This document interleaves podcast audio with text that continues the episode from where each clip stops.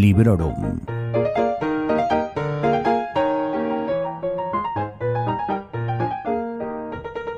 Hola a todos y a todas. Soy Vanessa y os doy la bienvenida a Librorum, el podcast en el que os hablo de mis lecturas recientes de manera más o menos breve y siempre sin spoilers. Nos acercamos al final de este año 2023 y yo, ya veis, sigo hablando de mis libros del Celsius. Pero ya os lo he dicho en anteriores episodios, se me acumula la faena.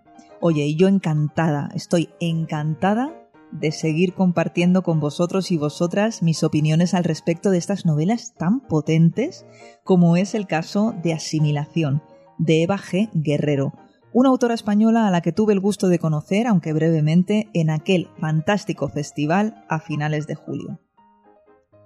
Asimilación fue escrita en mayo de 2023, la edita Apache, forma parte de su colección Pluma Futura y tiene 177 páginas.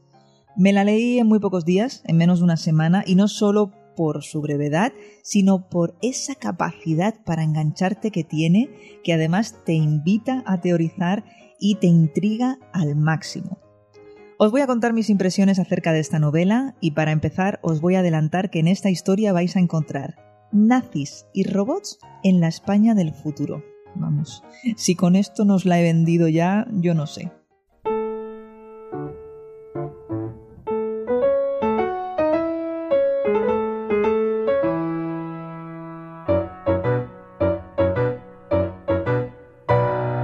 Asimilación empieza por el final y acaba por el principio. Y para cerrar el círculo, recorremos la historia de Marlene, la nieta del ministro de Asimilación Cultural durante la dictadura de Laguna, en una España del futuro en la posguerra civil europea. Os dejo que proceséis esto, este contexto tan rebuscado, en el que, en este gran flashback que sirve de vehículo para contarnos la historia, aparece César.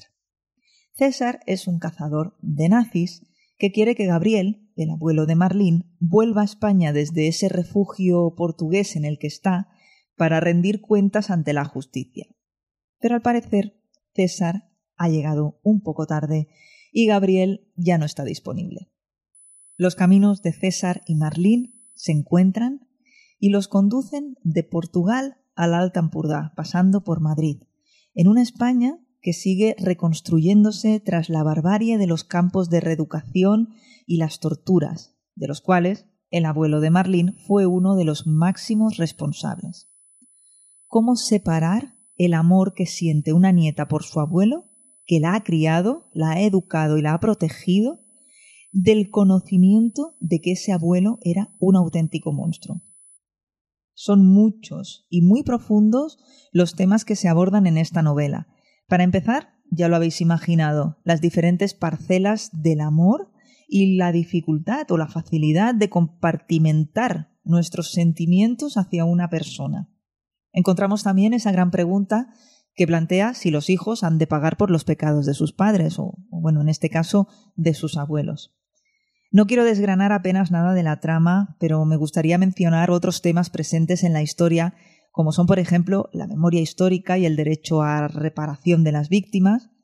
Y conocemos también a varios personajes secundarios que han padecido los efectos de la dictadura de maneras diferentes, incluida la propia Marlene, protegida por ese régimen opresor y quizá ignorante, ya veremos si voluntaria o involuntariamente, del padecimiento de tantas otras personas. ¿No os sentiríais vosotras culpables?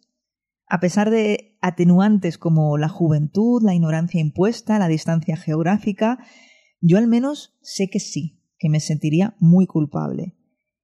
¿Y no sentiríais la necesidad imperiosa de hacer todo lo posible que estuviese en vuestras manos para que la cosa mejorase, o por lo menos para impedir que la historia se repitiese?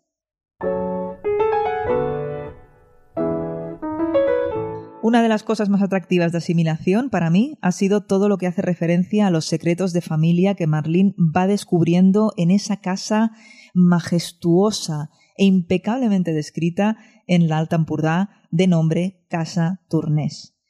Me ha encantado descubrirlos junto a ella, conociendo al dedillo sus emociones y sus pensamientos.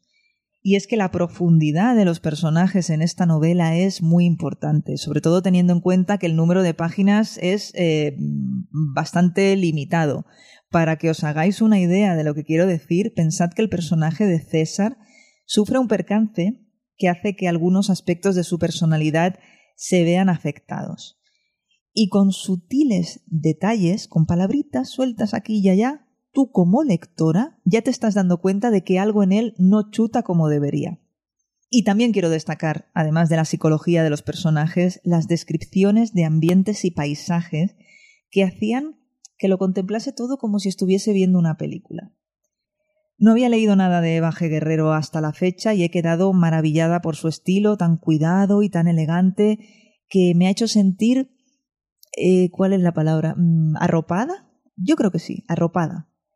Y es un buen contraste, ¿no? Si os, si os fijáis, el sentirse arropada, ¿no? Eh, por esta manera de contar una historia tan dura, en la que, por momentos, también la ciencia le come bastante terreno a la ficción. Pero hasta esos pasajes en los que Marlene investiga sobre drogas de control mental y otras cuestiones que prefiero no desvelar aquí, resultan muy cálidos y hasta acogedores. ¿Y dónde queda la ciencia ficción? Pues por todas partes, creedme, sobre todo oculta en esos secretos de familia que os mencionaba hace un momento y en un androide de nombre Lupin que habita en Casa Tournés y cuya función principal es proteger a Marlene. ¿Protegerla de qué? Bueno, pues eso ya, mm, ya lo veréis. Ya veréis que en esa historia de ciencia ficción hay mucho de novela negra y también algo de romance y todo ello soportado por un sólido andamio de trama política. Y hablando de, intrigas, de noir, qué gusto da cuando tus suposiciones se ven confirmadas en el desenlace de la historia. Y con esto no quiero decir en absoluto que asimilación sea previsible, para nada. Solo quiero decir que yo he estado muy lúcida esta vez y oye, abajo con la falsa modestia para una vez que acierto, ¿no? Pero bueno, este es otro de los para mí puntos fuertes del libro. El hecho de que te permita e incluso de que te invite a hacerte con tus teorías, con tus suposiciones, y luego ya verás si aciertas o no aciertas y cuánto aciertas o cuánto no. También os digo que no lo adivine todo, solo una parte. Y también es un gustazo dejarse sorprender.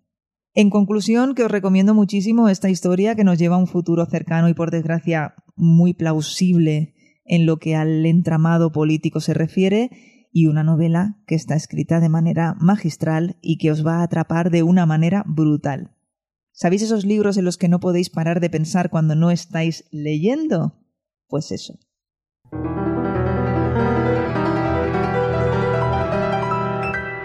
Tengo una noticia buenísima para todos y para mí misma, y es que Eva G. Guerrero tiene otras dos novelas de ciencia ficción publicadas que yo por lo menos aún no he leído son Huella 12 y Planeta Olvido. Y eso por no hablar de una pequeña multitud de relatos que podemos encontrar tanto de manera independiente como en algunas antologías. Si habéis leído Asimilación o otra cosa de la autora, espero vuestros comentarios y sugerencias. Recordad que se agradece la ausencia de spoilers. Espero que hayáis disfrutado de esto que a muchas os gusta llamar Spooky Season. Espero que hayáis disfrutado de la época de Halloween que justo acabamos de dejar atrás y por supuesto que hayáis disfrutado de los tres episodios que han formado parte de esta trilogía de Halloween en Librorum Podcast, que son Nuestra parte de noche de Mariana Enríquez, Guía mágica de autodefensa en galetas de Taking Fisher y el especial sobre Stephen King, la segunda parte del especial sobre King que publicamos recientemente junto a Iván Ledesma. Os doy las gracias a todos y a todas por estar ahí y por vuestro feedback. Os recuerdo que Librorum tiene cuenta en Instagram, grupo de Telegram y que encontráis toda la información en sons.red barra Librorum.